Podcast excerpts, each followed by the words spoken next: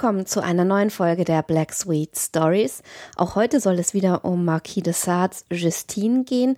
Wir hören den zweiten Teil von Jérômes Geschichte und erstaunlicherweise das Ende von Band 2. Viel Spaß! Durch ein ganzes Jahr gelang es uns, die Sache heimlich zu betreiben – Endlich stellte sich der Ekel ein und mit ihm die Begierde, durch einen Verrat an Herrn von Moldan meinem Hass Rechnung zu tragen. Ich erkannte wohl die Gefahr, aber ich verließ mich auf meine Schlauheit. Ich benachrichtigte Moldane, doch wie erstaunte ich, als er lächelnd zu mir sagte, mein Freund, über solche Dummheiten bin ich erhaben, sonst hätte ich mich genauer erkundigt, bevor ich dich angestellt, überhaupt hätte es dein Alter unmöglich gemacht. Komm, Jerome, ich will dir das zeigen. Er führt mich in ein überaus luxuriös ausgestattetes Gemach, und indem er meine Hose herunterlässt, mein Glied in die eine, meinen Arsch in die andere Hand nehmend, überzeugte mich der Vater meiner Zöglinge rasch, dass mich bei ihm die Unzucht seiner Kinder nicht anklagen konnte. Du hast sie also vögeln gesehen, und dies hat dich erbeben gemacht, mir würde das ein ganz anderes Gefühl erregen, und um mir das zu beweisen, bitte ich dich, mir so rasch als möglich diesen Anblick zu gewähren. Inzwischen aber will ich dir einen Beweis geben, dass meine Kinder nicht unzüchtiger sind als ich selbst. Hierauf drückt mich der ehrbare Herr auf das Kanapee nieder, beobachtet und küsst meinen Arsch lange Zeit und poseriert mich kräftig. Als er fertig ist, verlangt er von mir, dass ich ihm Gleiches mit Gleichem vergelte, was ich auch nach Kräften tat. Behindere meine Kinder nicht in ihrer Freiheit, den Trieben der Natur zu folgen. Es wäre Grausamkeit und hat gar keinen Wert. Wenn ich also die gleiche Neigung zur Unzucht hätte, so würdet ihr entschuldigen, wenn ich mich mit euren Kindern hingegeben hätte? Gewiss, sagte Moldane, nur hätte ich die Erstlinge verlangt. Ich gestehe selbst ein, dass ich die Sache bereits getan glaubte. Deine Klagen beweisen aber leider gerade das Gegenteil. Du hast Temperament, darum tue mit meinen Kindern, was dein Herz begehrt, nur gib mir morgen schon Gelegenheit, sie zu überraschen. Ich erfülle den Wunsch Moldanes und führe ihn am nächsten Tage zu meinem Beobachtungsposten. Die Szene war entzückend. Er entlud zweimal, während er zusah, wie ich seine Tochter vögelte. Ich kann mich nicht zurückhalten, sagte er zu mir später, ich muss mich mit den Kindern unterhalten, sie sind zu reizend. Teile ihnen mit, dass ich von morgen an der vierte im Bunde sein werde. Ich hätte nie geglaubt, sagte ich falsch, dass ich als Erzieher dazu beitragen würde, die mir anvertrauten Kinder zur Unzucht anzuhalten. Du verstehst die Worte falsch. Die wirkliche Moral ist, der Natur zu folgen, und daher kann es nichts Unmoralisches sein, ihrer Stimme zu folgen. Wenn bei irgendjemandem, so habe ich bei meinen Kindern den Anspruch auf ihre Jungfernschaft und ihren Genuss. Wohlan denn, sagte ich, morgen wird ihr Wille erfüllt sein und wir können uns beide der tollsten Ausschweifung hingeben. Ich benachrichtigte Josephine und Sulpice. Anfangs erstaunt versprachen sie bald, sich allen Kapricen ihres Vaters zu fügen, vor allem aber über alles bereits Geschehene zu schweigen. Als Lokal wurde das gewisse Kabinett Moldans ausgesucht und die junge 18-jährige Gouvernante Josephines, seit drei Wochen im Hause und beim Papa sehr in Gunst stehend, dem Baranal beigezogen. Ich versichere dich, sagte der Rat, sie ist ebenso hübsch als ausschweifend. Siehe einmal, ob sie nicht einen entzückenden Hintern hat. Und dabei hob er die Röcke Viktories in die Höhe. Er ist schön, sagte ich, indem ich ihn betastete, aber ich glaube nicht, dass ihr ihm den Vorzug vor euren Kindern geben werdet. Das ist möglich, sagte er von ganzem Herzen schleckend und küssend, aber mittlerweile liebe ich diesen. Hole die Kinder, Victorie wird dir behilflich sein, sie nackt auszuziehen, und ich werde indessen Unzuchtszenen ausdenken, die wir dann durchführen. Wir gingen die Kinder holen. Blumen und Bänder waren das einzige, was sie als Kleidung erhielten. Victorie nahm den Knaben, ich das Mädchen und so traten wir in das Kabinett, wo Moldan von Spiegeln umgeben sich geilte. Hier sind, o Herr, würdige Objekte eurer Lust, leget euch keine Schranken auf, sie sind nur zu glücklich, euch dienen zu können.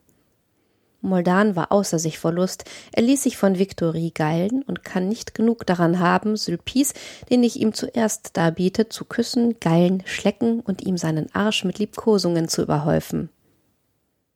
Auch Josephine kommt dann an die Reihe, und auch sie liebkoste er mit derselben Begeisterung.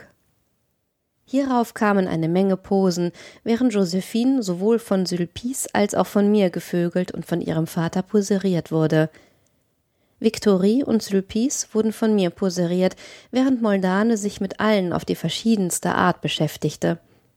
Bei der sechsten Runde poserierte Moldane seine Tochter, ich Moldane, Sulpice mich und Victorie mit einem Gummiché ausgestattet sodomierte Sulpice, während Josephine Victorie schleckte. So war die Kette geschlossen.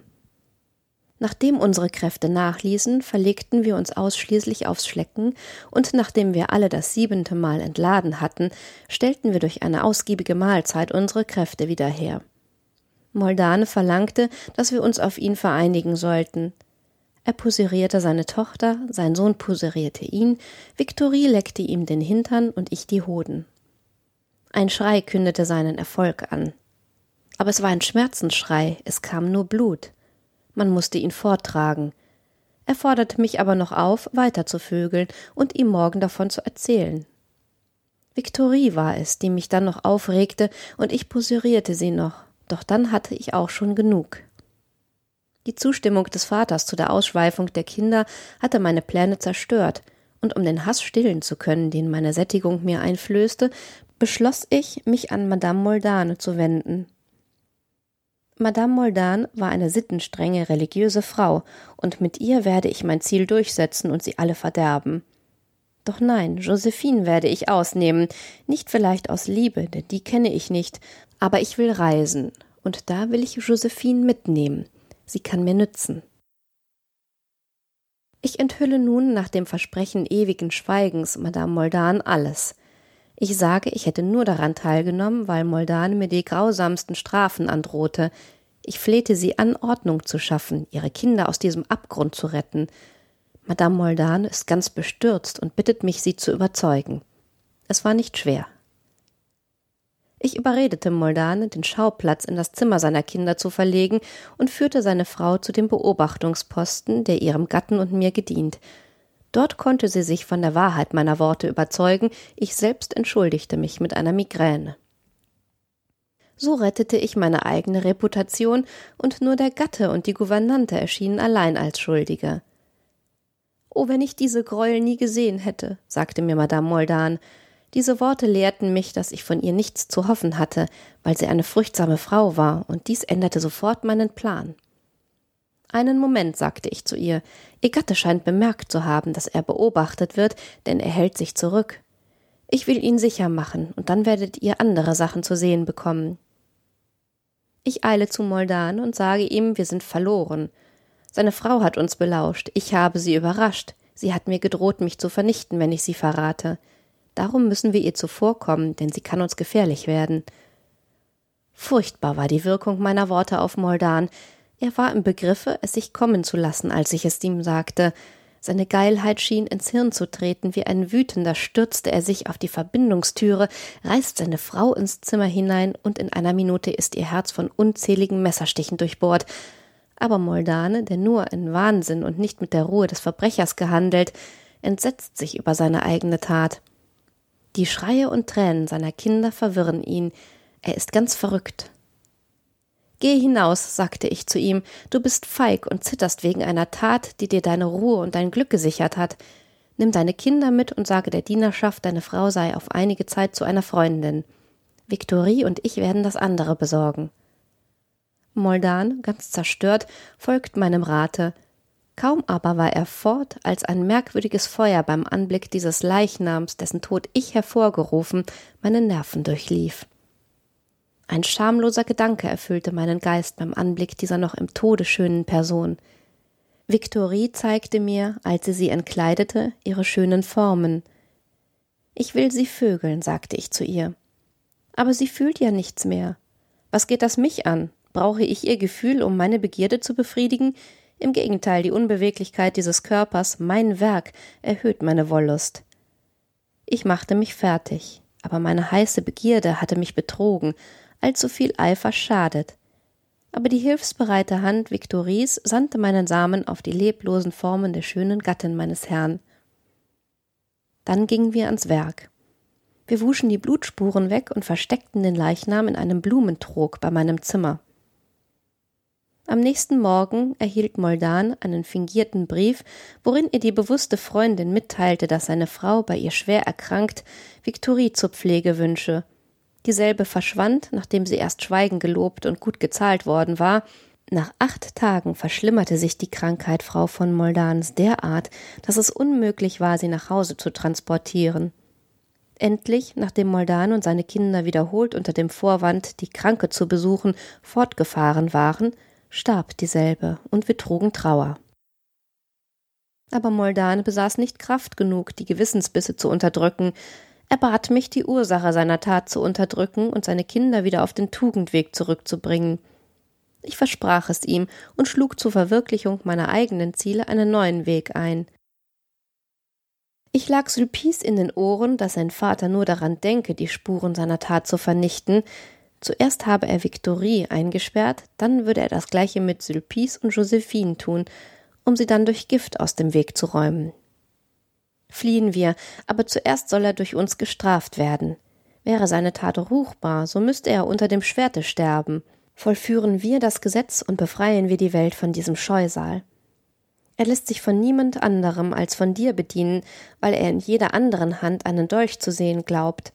Darum vollziehe du das Urteil und räche das Andenken deiner Mutter. Sie schwebt als ruheloser Schatten über deinem Haupt, und nicht eher wird sie Ruhe haben, als bis ihr Tod gesühnt ist. Wenn du nicht mitschuldig sein willst, so musst du sie rächen, und zwar so rasch als möglich. Nach einigen Tagen schon gelingt es mir, den Jüngling zu überreden. Ich selbst gebe ihm das Gift, und er tat, was ich verlangte. Nach dem Tode seines Vaters wurde ich, da ich es verstand, das Vertrauen des Familienrates zu gewinnen, zum Verwalter des Vermögens und Erzieher der Kinder ernannt. Nachdem ich frei mit allen Geldern schaltete, schritt ich zur Vollendung meines Planes.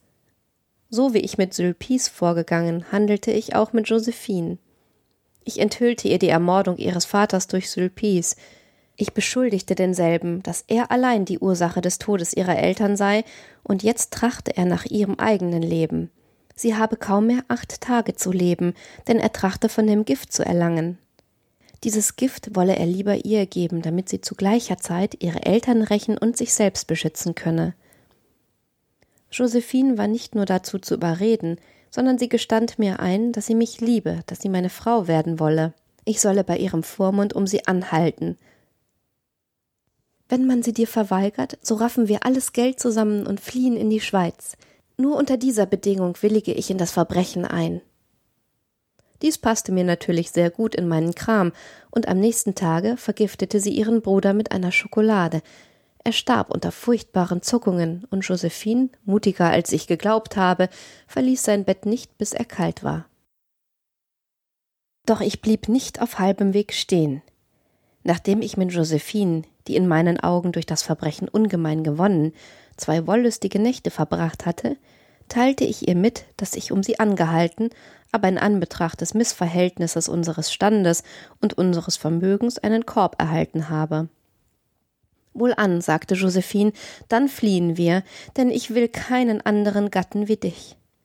Nichts leichter als das. Hier ist ein Wechsel über hunderttausend Francs den mir dein Vormund gegeben hat, um ein Gut für dich zu kaufen. Nehmen wir das Geld und fliehen wir. Ich bin die deine, doch versprich mir eines. Was denn? Dass du niemals an die Opfer vergessen wirst, welche ich dir gebracht, und dass du mich nie verlassen wirst. Man kann sich vorstellen, dass ich die Versprechen mit leichtem Herzen gab, obwohl ich sie nie zu halten gedachte. Wir verschwanden und kamen am siebenten Tage nach unserer Abreise nach Bordeaux, wo wir einige Tage bleiben wollten, um dann nach Spanien zu gehen, wo Josephine die Ehe schließen wollte.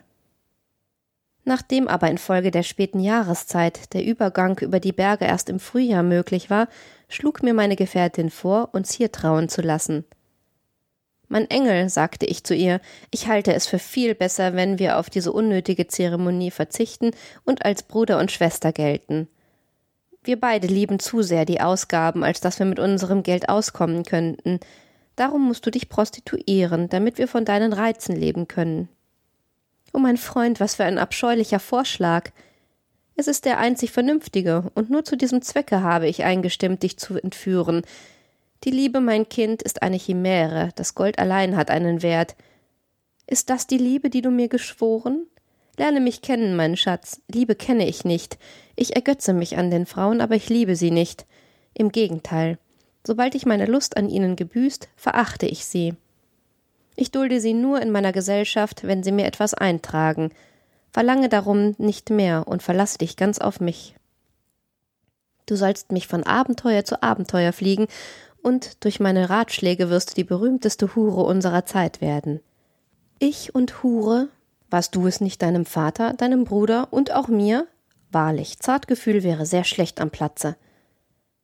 Josephine suchte durch Tränen und Zärtlichkeit mich umzustimmen, ihre Verzweiflung war wirklich groß.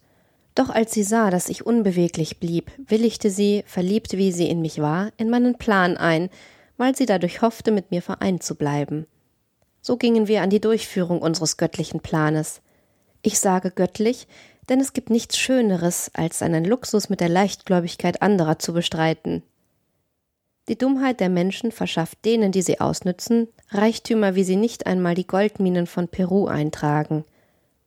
Ich sowie Josephine hatten die nötigen Eigenschaften, um unseren Plan durchzuführen. Ein entzückendes Haus, zahlreiche Dienerschaft und Pferde, kurz der ganze Nimbus reicher Leute, verschaffte uns bald Opfer. Der erste, der sich einstellte, war ein reicher jüdischer Kaufmann, ebenso bekannt durch seinen Reichtum wie durch seine Geilheit. Josephine machte ihm süße Augen und der Handel war geschlossen. Aber da er hunderttausend Francs pro Monat gab, war er sehr anspruchsvoll. Der brave Nachkomme Davids hatte folgende Manie. Abraham Pexoto verlangte, dass Josephine in einem Spiegelzimmer von zwei schönen Mädchen gegeilt werde, während er ihr gegenüber sich mit zwei Schandknaben besudelte. Nach einer Stunde mussten die beiden Knaben die beiden Mädchen in den Arsch vögeln, und Pexoto puserierte die Knaben. Durch diese fünf Vorspiele erregt, ließ sich der Jude die Hände zusammenbinden und am Schwanze von den zwei Knaben um Josephine herumführen, die sich wie tot auf die Erde legen musste. Hierbei brüllten die Knaben Sie ist tot, sie ist tot, und du hast sie gemordet. Dazwischen mussten ihn die zwei Mädchen mit Ruten streichen. Er blieb stehen und sagte, wenn sie tot ist, so hebet sie auf und leget sie aufs Kanapee.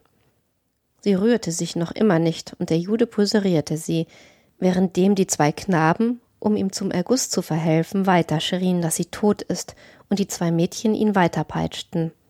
Josephine vergoß einige Tränen, aber ich stellte ihr vor, dass sie froh sein könne, auf billige Weise hunderttausend Francs monatlich zu verdienen. So lebten wir ein ganzes Jahr auf Kosten Abrahams, ohne dass er auf mich, den Bruder, eifersüchtig war. Am Ende dieses Jahres bemerkte Josephine, dass ihr Verehrer nicht mehr so feurig sei. Kommen wir seiner Sättigung zuvor und ziehen wir aus ihm heraus, was wir können. Ich wusste von dem Juden, der mir sehr viel Vertrauen schenkte, dass er erst kürzlich eine Million fünfhunderttausend Francs in Kassenscheinen erhalten hatte. Ich veranlasste, dass Josephine nicht zu Hause war, als er zur gewohnten Stunde kam. Wo ist deine Schwester? fragte er mich. Mein Herr, antwortete ich, ein großer Kummer hat sie soeben zu euch getrieben. Sie hat mir aufgetragen, euch das Souper servieren zu lassen, wenn ihr früher kommt, denn sie werde sofort zurückkommen. Doch fürchte ich, dass sie in ihrer Verzweiflung, nachdem sie euch nicht getroffen hat, sich etwas angetan. Fliege hin, mein Freund, und verliere nicht eine Minute. Wenn sie Geld braucht, hier hast du einen offenen Befehl an meinen Kassier. Nimm Geld so viel als notwendig ist, zwanzig bis dreißigtausend Francs. Ich weiß, du wirst mein Vertrauen nicht missbrauchen. Alles ist vorbereitet, ohne dass der gute Kerl es weiß. Das Haus und die Möbel verkauft, die Dienerschaft verabschiedet, ein Postwagen wartet am Kai. Josephine saß im Wagen und ich eilte in das Haus des Juden, um den Plan zu vollenden. Ich sagte dem Kommis, der mich kennt, dass der Geschäftsfreund Abrahams bei uns ist und das Geld zurückverlangt, welches er dem Juden anvertraut. Hierbei zeige ich ihm den schriftlichen Befehl. Ah, sagt der Kommis, ich wusste, dass eine Änderung eintreten werde, aber ich wusste nicht, dass die Konferenz bei euch stattfinde. Hier habt ihr das Portefeuille, ergebenster Diener, Herr Jerome, ergebenster Diener, Herr Isaac. Und damit war ich auch schon im Wagen. Wir reisen acht Tage ohne aufzuhalten, und erst am Rhein hielten wir uns für sicher. Wir stiegen in einem Gasthause ab, um uns auszuruhen. Siehst du, sagte ich zu Josephine und zählte die Summe, unser erster Streich ist gelungen. Nur Ruhe und Frechheit, und wir werden bald in Reichtum schwimmen. Dieser Weg führt uns nach Berlin, wo ein philosophischer König regiert. Es ist dasselbe Vergnügen, einen deutschen Baron auszurauben wie einen französischen Juden. Und von wem immer das Geld kommt, wenn es nur gestohlen ist, bringt es sicher Glück. Das glaube ich nicht, denn ich habe nichts davon gesehen. Einige Kleider und Schmucksachen, alles andere hast du mit Huren und Buben verlumpt. Deine Ausschweifung ist ebenso groß wie deine Gaunerei. Du warst so verrufen, dass, wenn wir nicht durch unser Abenteuer gezwungen worden wären, Bordeaux zu verlassen, uns die Polizei davon gejagt hätte. Du hast geprügelt, geschändet und vielfach noch Ärgeres. Gewiss auch noch Ärgeres. Setze nur meine Lobrede fort. Das ist scheußlich. Nur ruhig. Ich habe dich nicht bei mir, damit du mir Predigten hältst, sondern damit du meinen Geiz und meiner Ausschweifung und meinem Luxus dienst. Denke daran, dass du durch deine Verbrechen in meiner Hand bist. Selbst wenn ich dich stehen lasse und dir mein Rat nicht mehr zuteil wird, bist du eine arme Taglöhnerin und erstickst bald im Elend. Darum bleibe mein gefügiges Werkzeug und denke daran, dass ich immer eine Pistole in der Tasche trage, mit der ich dich bei dem leisesten Ungehorsam niederschieße. O Jerome, ist das deine Liebe, die du mir versprochen, als du mich verführtest? Habe ich dir nicht schon oft gesagt, dass ich das Wort Liebe nicht kenne? Nein, die Mittel, die ich angewendet, dich zu verführen, sind die gewöhnlichen. Man muss nur die Lockspeise recht fett machen. Josephine weinte bittere Tränen, die mich aber höchstens belustigten. Nachdem ich aber durch diese Szene in große Erregung gekommen war und nichts da war, um mich abzukühlen, steckte ich meiner Reisegenossin meinen Schwanz in den Arsch und unterhielt mich mit ihr so lange, bis ich mehrere Male entladen hatte. Ich war kaum fertig, als Peitschenknallen einen Wagen ankündigte. Ich öffnete die Türe und hörte, wie man rief Er ist hier, ganz bestimmt. Wir verfolgen ihn seit Bordeaux. Josephine fiel sofort in Ohnmacht. Ich aber mit der Ruhe des geborenen Verbrechers stieg mit den Pistolen in der Hand hinunter. Suchst du vielleicht mich, mein Freund? fragte ich den Kurier. Ja, Elender, rief mir Isaac zu, denn er war es. Dich suche ich und dich werde ich sofort verhaften lassen. Niederträchtiger Verleumder, rief ich aus, unterstehe dich nur. Ich ließ den Richter sofort holen. Ich werde mich beklagen über die Frechheit dieses Menschen. Isaak, der darauf vertraut hatte, dass ich bei der bloßen Anschuldigung erzittern werde, der sich im Recht fühlte und daher keine Beweise mit hatte, wechselte die Gesichtsfarbe. Der Richter kam. Mein Herr, sagte ich, dieser Spitzbube ist, wie ich, Kaufmann in Bordeaux und schuldet mir hunderttausend Francs. Als ich sie von ihm verlangte, da ich sie für eine Reise brauchte, verweigerte er sie mir. Darauf habe ich ihn vor Gericht belangt, und er wurde bankrott erklärt. Ich sammelte hierauf mein anderes Vermögen und fuhr weg. Kaum bin ich aus der Stadt, als er aussprengte, dass ein Teil meines Geldes ihm gehöre, dass ich es ihm gestohlen hätte und dadurch schuld an seinem Ruin sei. Deshalb hat er mich auch hierher verfolgt. Aber beim Teufel, eher bekommt er mein Leben wie mein Geld. Was haben Sie hierauf zu antworten? fragte der Richter Isaac. Ich antworte darauf, sagte der Jude ganz verwirrt, dass wir es mit dem größten Spitzbuben Europas zu tun haben. Aber ich habe gefehlt. Ich bin fort, ohne Beweise mitzunehmen. Aber das macht nichts. Der Halunke entkommt mir nicht. Ich werde ihn bis in die Hölle verfolgen. Auf Wiedersehen. Nicht so rasch, du Hurensohn, sagte ich und packte Isaac beim Kragen. Zuerst gib mir mein Geld oder wenigstens alles, was du bei dir hast. Das ist richtig, sagte der weise Salomon. Der Herr sagt, dass Sie ihm hunderttausend Francs schuldig sind, darum bezahlen Sie. Unverschämter Verleumder, kann man noch weiter in seiner Frechheit gehen? Kleiner Moses, Enkel, ich bin weniger unverschämt wie du, ich verlange nur, was mir gehört, und nicht wie du, worauf du kein Recht hast. Isaak wurde verurteilt, man leerte ihm die Taschen. Ich erhielt 50.000 Francs Bargeld und für den Rest meiner Forderung Wechsel auf Berlin. Ich bezahlte reichlich den Wirt, den Richter, ließ dann anspannen und so fuhren Josephine und ich von der Herberge fort, in welcher wir nicht gehofft hatten, ein so gutes Geschäft zu machen.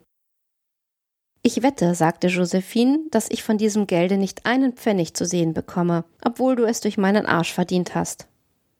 Habe ich dir nicht immer gesagt, dass man nur mit dem Arsch Geld verdient? Hätte ich deine Scheide gevögelt, so wäre ich sicher nicht auf den guten Gedanken gekommen. Also wie viel bekomme ich? Zehntausend Francs. Eine schöne Summe. Du hast ja auch keine Ausgaben außer ein paar Fetzen, während ich Ärsche, Schwänze und sonstiges bezahlen muss. Welcher Unterschied?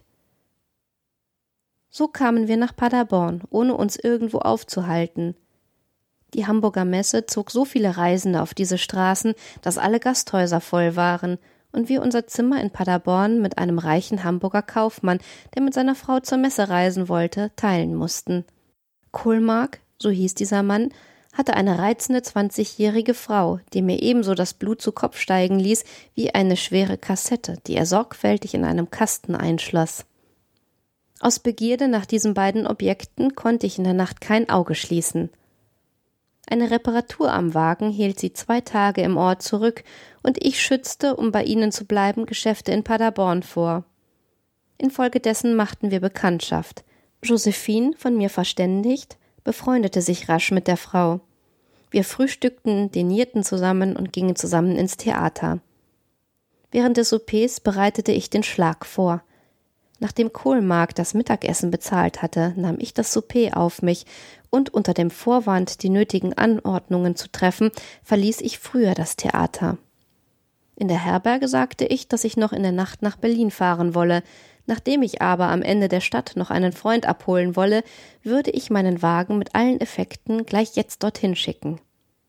Unsere Effekten werden aufgeladen und unter ihnen auch die Kassette, die ich mittels eines Dietriches aus dem Kasten genommen. Ich befahl dem Postillon, beim Berliner Tor auf uns zu warten.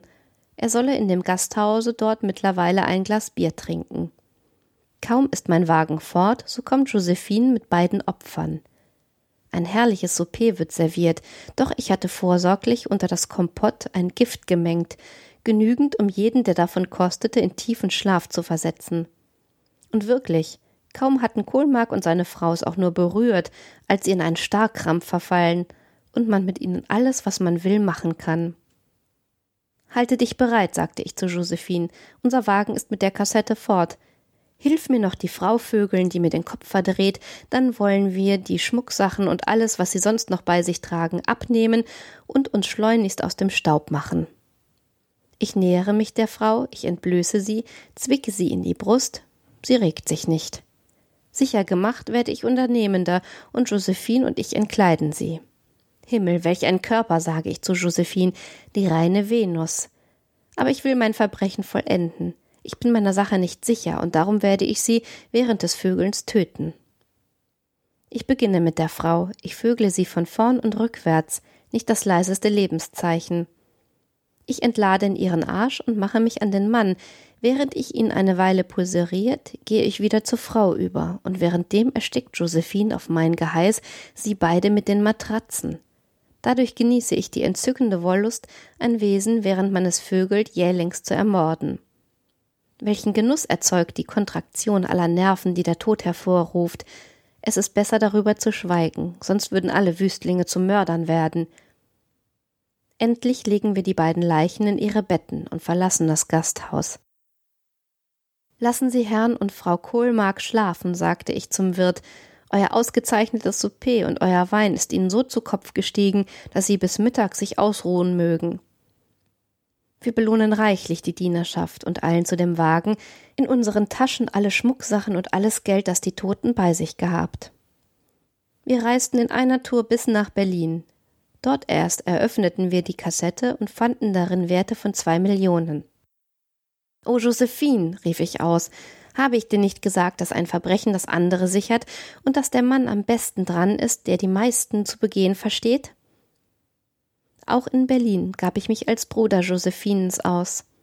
Diese entzückende Kreatur wurde von Tag zu Tag hübscher und machte eine Reihe von Eroberungen. Doch hatte ich sie gelehrt, sich die auszusuchen, welche am meisten eintragen. So war es vor allem Prinz Heinrich, Bruder des Königs, ein Mann, dessen Verstand und Galanterie ebenso bekannt waren wie sein ausschweifender Lebenswandel, den sie einfangen wollte. Prinz Heinrich, mehr Liebhaber von Männern als von Frauen, schloss sich nur dem an, der ihm die beste Erfüllung seiner Passionen versprach. Schöner Engel, sagte er zu Josephine, bevor ich mich dir anschließe, muss ich dir meine ebenso heftigen als eigentümlichen Leidenschaften erklären. Vor allem einmal bediene ich mich nie einer Frau, ich ahme ihr nur nach, aber sie selbst verachte ich. Ich werde dir daher Männer zuführen, die du alle in Angriff nehmen musst. Meine Lieblingsgröße zeige ich dir hiermit. Und er gab ihr einen Goumechet von 13 Zoll Länge und 9 Zoll Umfang. Wenn du derartige Objekte findest, so führe sie mir zu. Während der Operation wirst du von einem fleischfarbenen Gewand bekleidet sein, welches nur deinen Arsch sehen lässt. Du wirst die Schwänze, die für meinen Arsch bestimmt sind, vorbereiten und die Männer, währenddem sie mich bearbeiten, aufgeilen. Als Dank dafür erhältst du, wenn ich gut gevögelt worden, 400 Rutenstreiche. Das ist aber noch nicht alles. Alles Weibliche muss gründlich an dir entweiht werden. Nach den Peitschenhieben musst du dich nackt auf die Erde legen und die Beine auseinanderspreizen. Alle Männer, die mich besessen, müssen dir in die Fut und auf den Busen scheißen, und ich werde das dann mit meiner Zunge reinigen. Daraufhin werde ich dir, während du gegeilt wirst, in den Mund scheißen, denn nur so kann ich entladen. Und was bekomme ich? fragte Josephine, als Entschädigung für diesen gewiss angenehmen Dienst? 25 Francs monatlich und außerdem trage ich alle Kosten. Das ist zwar nicht zu viel, aber die Ehre ihrer Protektion genügt für das Übrige, und ich stehe zu Diensten. Wer ist dieser junge Mann, den Sie Bruder nennen? Es ist wirklich mein Bruder, und vielleicht kann er Ihnen durch die Ähnlichkeit seiner Geschmacksrichtung dienlich sein. Ah, ist er auch so ein Kerl? Gewiss, gnädiger Herr. Poseriert er Sie öfters? Manchmal. Das möchte ich sehen. Josephine rief mich, und der Prinz knöpfelte mir zu seinem Vergnügen sofort die Hose auf und begann mich zu geilen. Er bewunderte mein Glied, wenn es auch nicht die vorgeschriebene Größe hatte. Er legte Josephine auf die Erde und steckte ihr höchst eigenhändig mein Glied ins Arschloch. Kaum begann ich zu arbeiten, als er mir die Hose herunterzog, meinen Arsch betastete, schleckte, sein Glied ein wenig hineinsteckte, es sofort aber wieder herauszog und fortfuhr, meinen Arsch zu bewundern. Könnten Sie während des Vögelns scheißen? Es ist für mich ein entzückender Anblick, einen Mann scheißen zu sehen, während er vögelt. Ich liebe überhaupt riesig den Dreck, ja, ich esse ihn sogar. Nur die Dummen glauben nicht an solche Passionen, also können Sie scheißen? Meine Antwort war einer meiner schönsten Dreckhaufen, den ich in meinem Leben geschissen. Heinrich bekam ihn ganz in den Mund, und der Samen, den er ergoss, war ein Beweis für den Genuss, den er gehabt aber er hatte mich beinahe im Scheißen übertroffen. Als ich dies wegräumen wollte, sagte er Nein, das ist Frauenarbeit. Josephine musste dies mit den Händen tun, und diese Erniedrigung ergötzte ihn. Sie hat einen hübschen Arsch, sagte er. Es wird ein Vergnügen sein, sie zu peitschen. Ich werde das ausgiebig tun, wenn es Ihnen recht ist. Gewiss, gnädiger Herr, Josephine gehört Ihnen und wird sich eine Ehre daraus machen, Ihnen mit allem zu dienen. Die Frauen darf man nicht schonen, sonst zerstört man sich selbst das Vergnügen. Gnädiger Herr, es wundert mich, dass Sie auch, nachdem die Ursache der Unzucht erloschen, noch immer Ihre Fahne hochhalten. Das ist, weil ich aus Überzeugung und nicht aus Temperament unzüchtig bin. Der Zustand meiner Kräfte hat damit gar nichts zu tun. Ich gebe mich der Ausschweifung genauso hin, gleich nachdem ich entladen, wie wenn ich sechs Monate Samen in den Hoden hätte. Je schmutziger das Vergnügen ist, dem man sich hingibt, desto mehr regt es auf. Je mehr man gesättigt ist, desto mehr verfeinert man seine Genüsse, und so gelangt man endlich zum Höhepunkt der Verderbnis. Ich empfinde meinen Geschmack als einen ganz natürlichen und bedauere nur die Mittelmäßigkeit meiner Mittel. Keine Leidenschaft ist so anspruchsvoll wie die Unzucht. Man muss hierbei ganz den zivilisierten Menschen ausziehen, wie die Wilden sich in den Abschaum der Unzucht stürzen. Man muss ihr seinen ganzen Einfluss und sein ganzes Vermögen weihen. Das sind Prinzipien, die an die Tyrannis grenzen. Die wirkliche Unzucht ist auch nur ein Despoti, und darum neigen wir königliche Prinzen so zu ihr hin. Kennst du die Gedanken Machiavellis? Das Volk ist von der Natur dazu bestimmt, in den Händen der Monarchen als Maschine zu dienen. Jeder Fürst, der es nicht knechtet und vergewaltigt, begeht ein Verbrechen gegen die Absichten der Natur. Alles geht außer Rand und Band, alle Verbrechen erheben ihr Haupt, Kunst und Wissenschaft gehen zugrunde, Krieg, Hunger und Pest erscheinen, sobald der Monarch schwach wird. Wenn es daher im Himmel einen Herrscher gäbe, so wäre es seine erste Pflicht, den irdischen König zu strafen, der sich so vergeht. Aber liegt die Macht nicht in der Hand des Stärkeren? Und ist das Volk in seiner Gesamtheit nicht der wirkliche Herrscher? Die Macht der Gesamtheit ist ein Unding. Niemals geben verschiedenartige Kräfte eine Kraftsumme. Im Gegenteil, sie schwächen sich untereinander. Jedes Volk soll nur einen Herrscher haben, so wie es auch nur eine Sonne gibt. Warum aber soll es ein Tyrann sein? Weil nur die höchste Macht alle Übel verhindern kann, die ich dir vorhin geschildert, ein Tyrann misshandelt zwar einige Leute, das ist ein geringes Übel. Ein ohnmächtiger Fürst aber schädigt die Gesamtheit. O mein Herr, sagte ich und küsste die Hand des Prinzen, wie ehrlich diese Ansichten. Der Prinz von Preußen ließ mir als Zeichen seiner Gunst 25.000 Francs auszahlen und verließ fast nicht mehr unser Haus. Ich half ihm Männer zu suchen, und da ich nicht so wählerisch war wie er, begnügte ich mich mit denen, die er nicht wollte. Auf diese Weise lernten während der zwei Jahre, die wir in der Stadt blieben, fast zehntausend Schwänze meinen Arsch kennen. Kein Volk der Welt hat so viele tüchtige und gefällige Soldaten. Und wenn man es nur versteht, bekommt man so viele, dass man sie zurückweisen muss. Wir konnten mit Leichtigkeit heimlich einige hohe Herren empfangen, und der Graf von Rheinberg teilte lange Zeit mit dem Bruder seines Herrn die Geliebte, ohne dass er es wusste.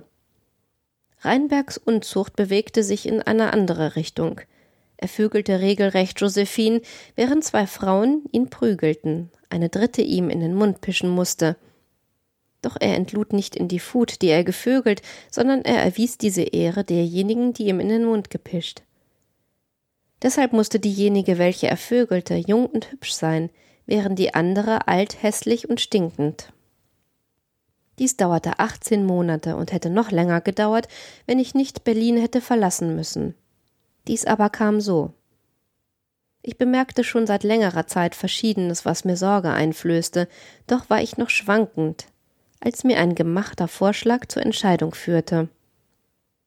Das erste, was ich bemerkte, war eine gewisse Erkaltung des Prinzen gegenüber Josephine.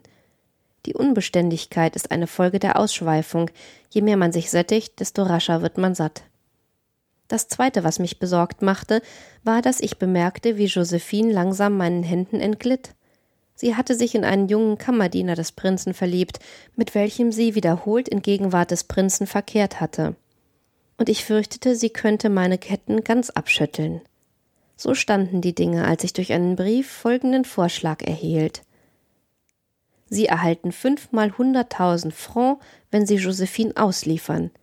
Es gilt, einen Geschmack zu befriedigen, der ihr das Leben kosten wird. Die Stellung dessen, der dies verlangt, ist eine derartige, dass sie ein verlorener Mann sind, wenn sie nicht folgen. Wenn sie einschlagen, bekommen sie morgen Mittag die verlangte Summe und 500 Gulden Reisegeld.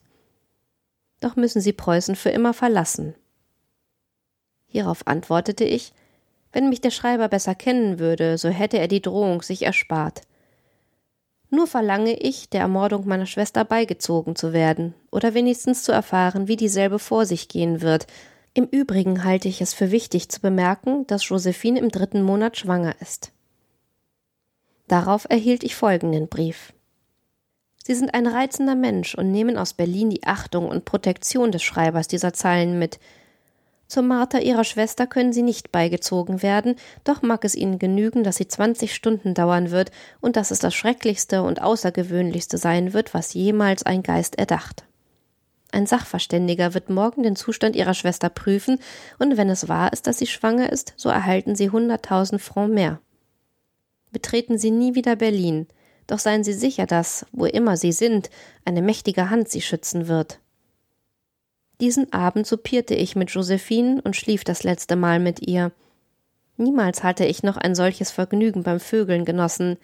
Dieser entzückende Körper, wie schade, dass er bald den Würmern zur Speise dienen wird. Und dies ist mein Werk, denn ich könnte sie retten. Bei meiner Geistesbeschaffenheit waren solche Gedanken wohl imstande, die höchste Ekstase zu erzeugen, und es gab keinen Tempel, dem ich nicht in dieser Nacht opferte. Am nächsten Morgen kam der Arzt, und ich sagte Josephine, der Prinz sei von ihrer Schwangerschaft verständigt und biete ihr seine Hilfe an. Josephine leugnete zuerst, aber durch die Untersuchung überwiesen, bat sie den Arzt, sie nicht zu verraten, er versprach ihr alles, stellte aber fest, dass sie am Ende des vierten Monats der Schwangerschaft sei. Hierauf nahm er mich auf die Seite, gab mir die versprochenen 600.000 Francs und 500 Gulden Reisegeld und prägte mir ein, vor Abend Berlin zu verlassen. Ich wollte ihm 10.000 Francs geben, aber er wies sie zurück. Ich fragte ihn, was mit Josephine geschehe. Sie wird das Opfer von Ausschweifungen sein. Und werden diese sehr grausam sein? Es gilt eine neue Methode zu erproben, die so schrecklich ist, dass das Opfer jedes Mal ohnmächtig wird und immer wieder zum Bewusstsein zurückgerufen wird. Und fließt das Blut? Nur sehr langsam. Es ist eine Vereinigung aller Martern, erfunden von der Inquisition. Das muss ein reicher Mann sein, der sich diesen Spaß erlaubt. Ich kenne ihn nicht. Kennt er Josephine? Ich weiß es nicht. Und damit entfernte er sich, ohne dass ich ihm noch etwas entlocken konnte.